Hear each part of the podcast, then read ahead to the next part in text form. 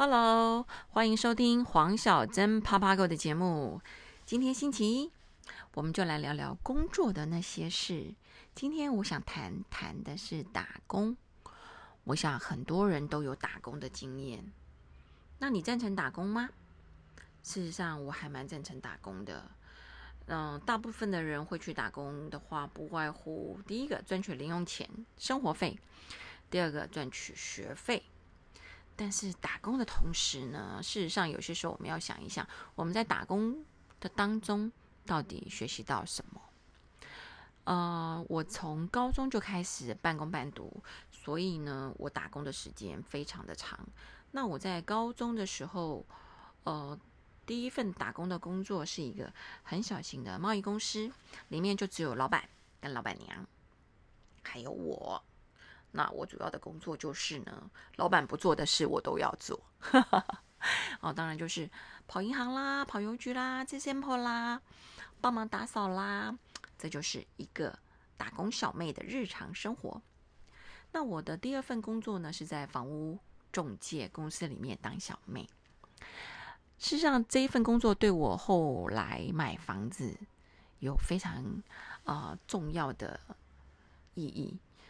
而且我那个时候待的那家公司，可是当初可是现今呃房屋中介的翘楚，因为那时候在大概民国七十几年吧，那个时候房屋中介刚刚刚刚兴起，房屋中介这个行业，那台湾最重要的房屋中介的始祖应该是巨东建设公司，我相信。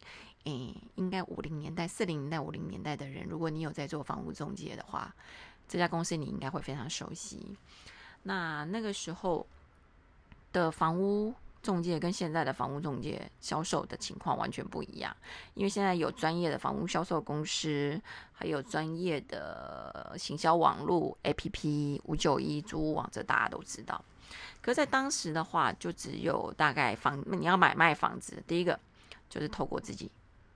自己贴一个红单在家里门外面做销售。第二个，你就是透透过哦房屋中介公司。那当时的房屋中介因为没有什么相关的法令规定，然后全部就是大家各自为政嘛。那那个时候在做行销的售屋的话，就是我有些时候我就很好奇，哎，我们家的业务我就会问他，你怎么知道这个房子是？屋主自己卖，他们要去找 case 嘛？是自己卖呢，还是专业的房屋房房房屋公司在卖？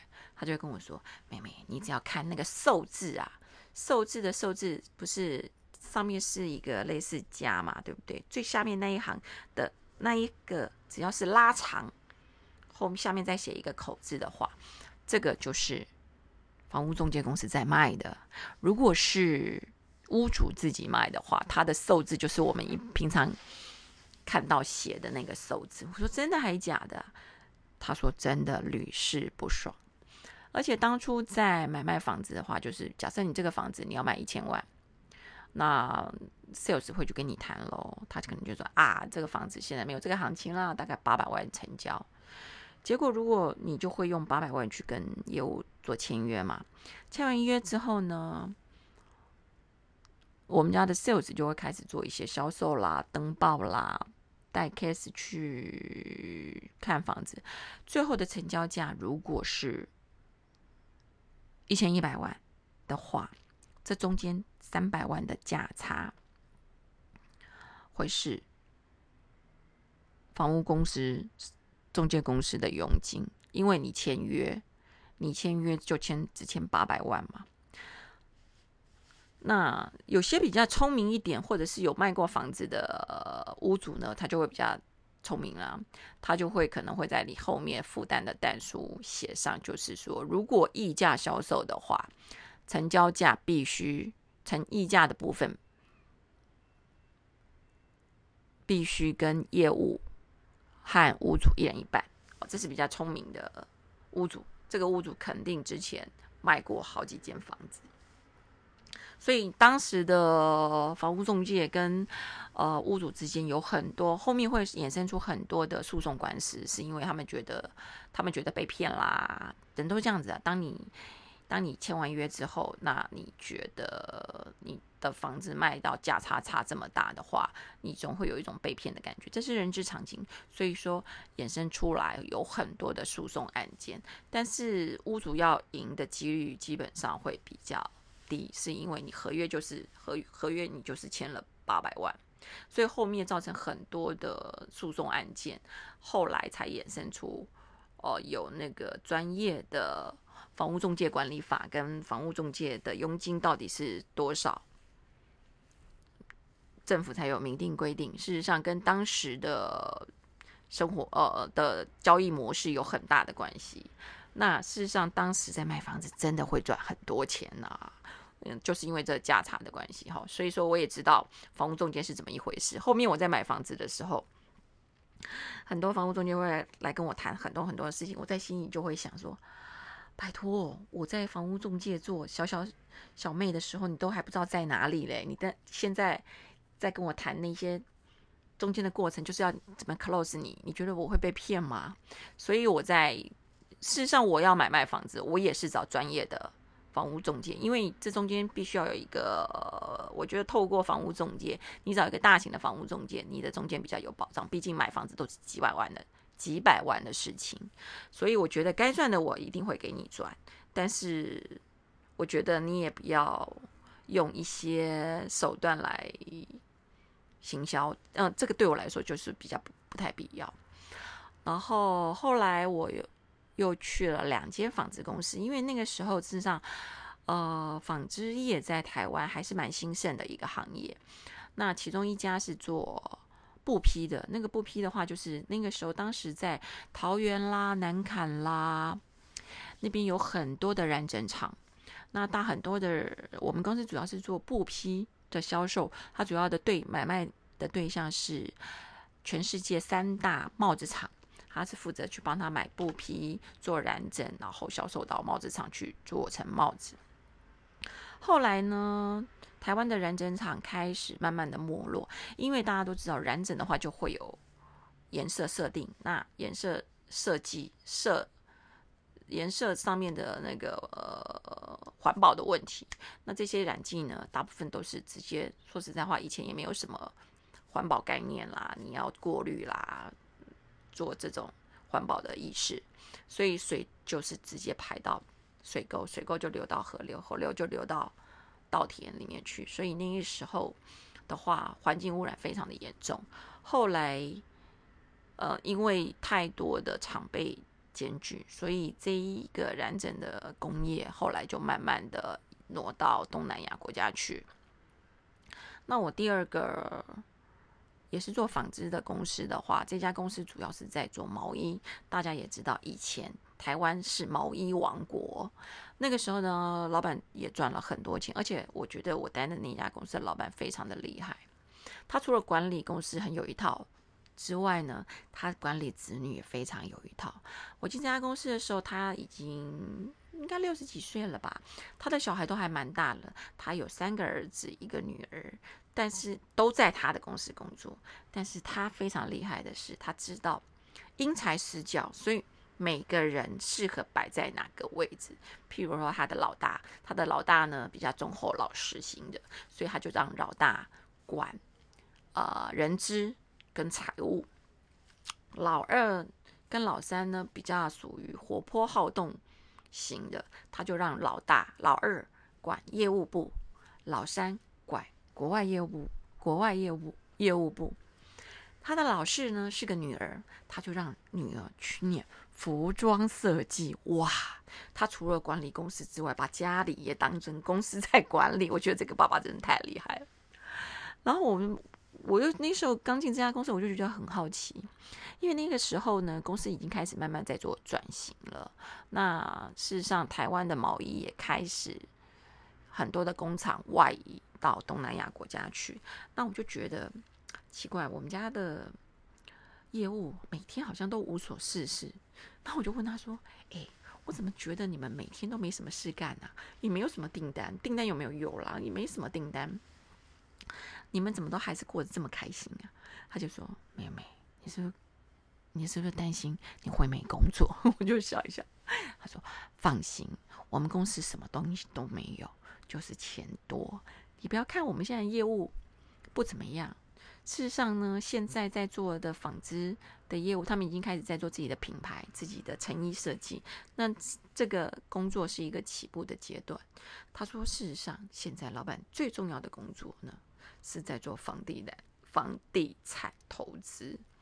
我们老板主要在做的是呃法拍屋，而且他只买南京东路跟复兴南、复兴北路。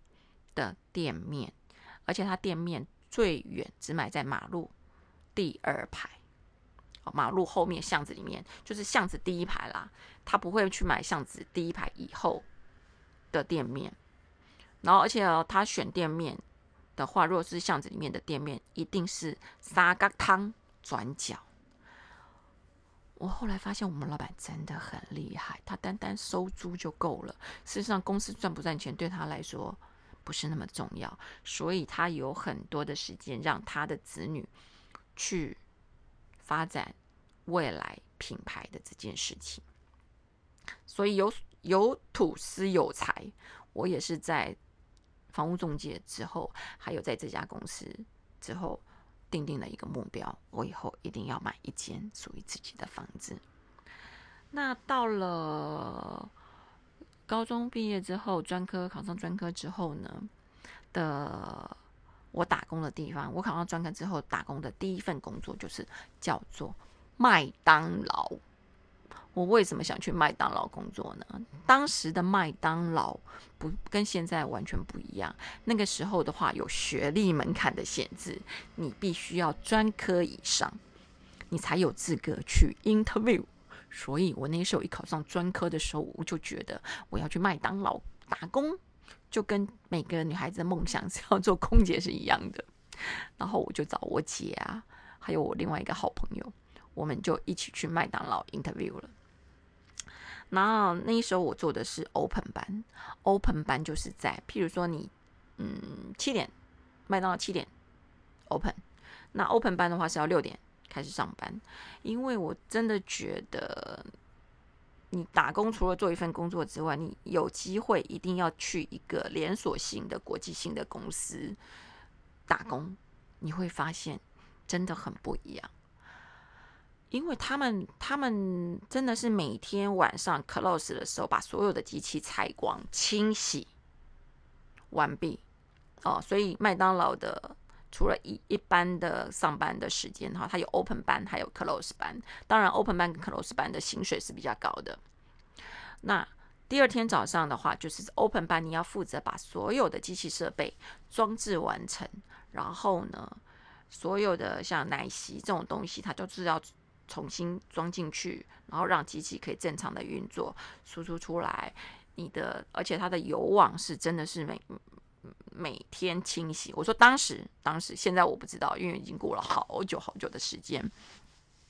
然后我在麦当劳，事实上让我学习到非常多的东西。第一个学习到的东西叫做 SOP 流程。什么叫做 SOP？我跟你讲，当时我才还在念书，真的不了解什么叫做 SOP 的流程。套句现在的话，就是标准作业流程。可是你没有办法想象，在二三十年的时候，麦当劳已经在导入这个流程。就是说，你去 interview 的时候，他会告诉你，你要工作的内容，会有一个人专门在带你。除了你要先看呃影片录影带，录影带看完之后呢，会有一个人带你 run down 一次。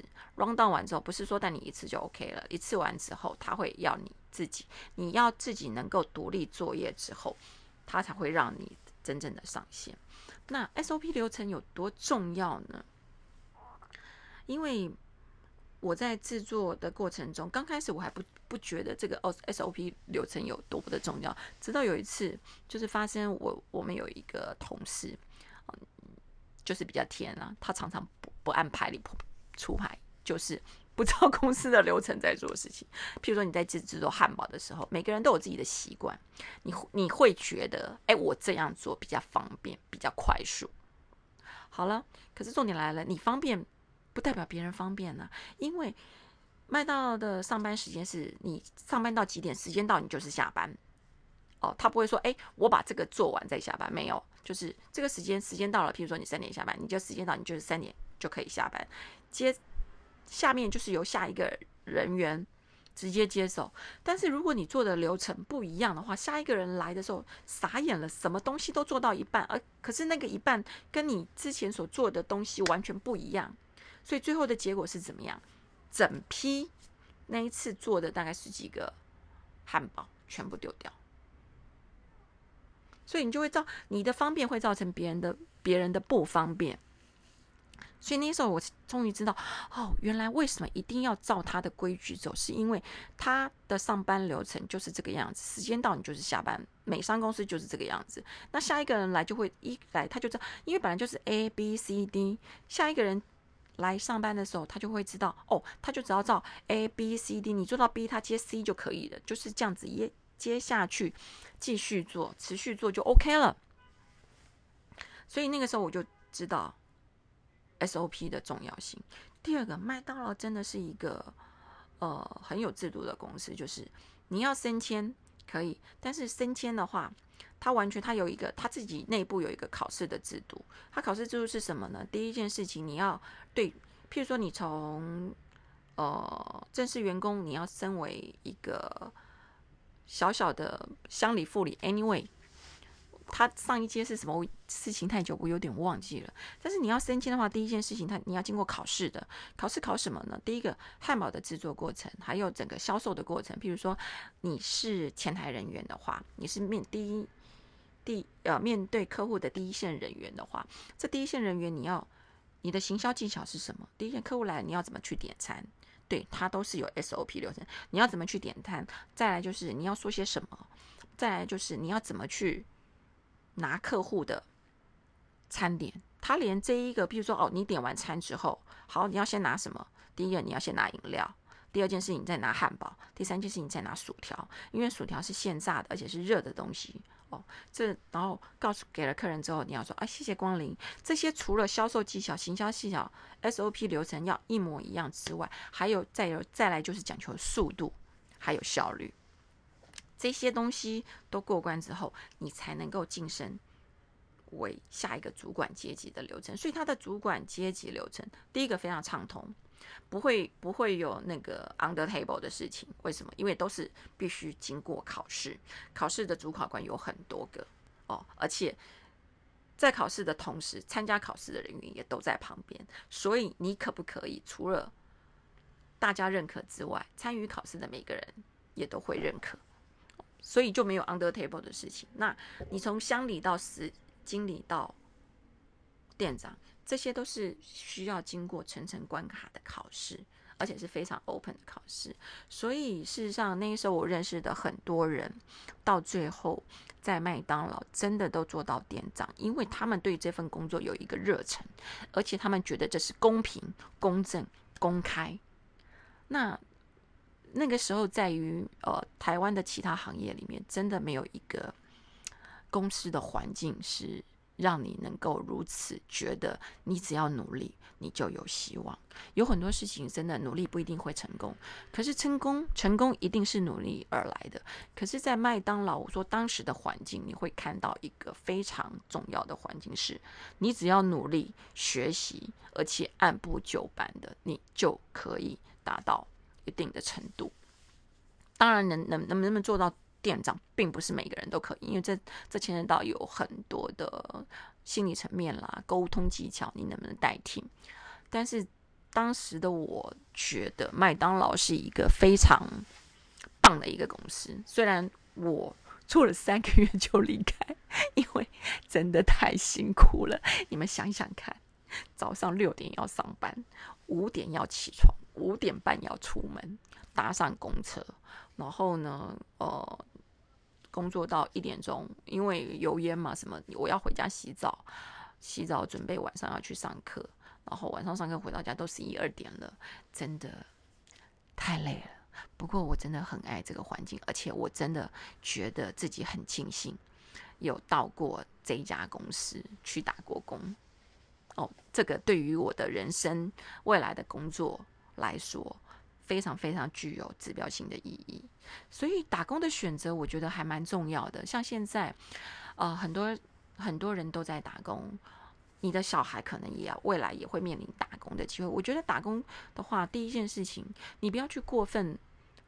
复杂的环境，譬如说去太晚的环境打工，像在 KTV 打工或者是 pub 打工，我真的比较不是那么的建议。再来就是说，呃，公司的选择，如果有机会去国系性的公司，或者是连锁性的公司，或者是比较高级的餐厅、餐饮业、服务业，我都还蛮建议的，因为这个。你可以学习到很多的东西，而且有些时候去了解有些人、有钱人是怎么样在花钱的，也是你人生必须要的课题。所以呢，结论就是：第一，打工的好处，而且要打工，是一知道赚钱的辛苦，知道父母赚钱真的不容易，那小孩还有自己会比较省一点。第二，是从学习中。你要学到的是专业知识跟成长，打工不是只是打工而已。有些时候你要去了解为什么要这么做，这么做的原因在哪里？想一想，我觉得有些时候父母真的要多跟小孩子聊天。你今天在打工里面，你学到了什么，或者是你碰到什么人，你碰到了什么委屈，碰到了什么不公不义的事情，事实上那也是一种成长。第三，我觉得有些打工就算没有钱。